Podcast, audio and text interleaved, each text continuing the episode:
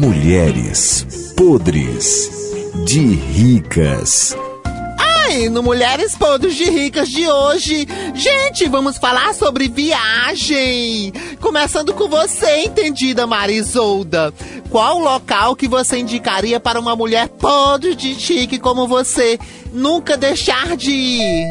Ela tem de ir ou na Alemanha ou em Miami. Miami.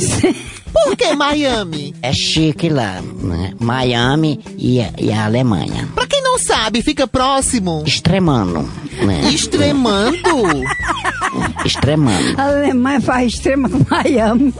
Na sua opinião, qual dos dois é o melhor? Pra mim é Alemanha. Por quê? Só por causa que é muito frio lá. né? Chega cá e aquelas, aquelas pedras de gelo na casa da Lá é gente. melhor. Lá é melhor. Invita de andar comprando ventilador, que ventilador hoje em dia, a maioria, é só pra pessoa mais lá embaixo. Ah, entendi. Tem que ir pra Alemanha para não comprar ventilador, não é isso? Justamente. Agora, pra gente mais é, é ar-condicionado, né? Pra gente quem? A gente é chique, pra mais é a- o ar-condicionado. Isso aí.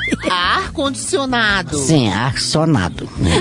Nossa senhora, até Ai, abalou, Marisolda. Agora você, mamãe. Uma mulher chique como você, que local ela deve ir, no mínimo, quatro vezes no ano?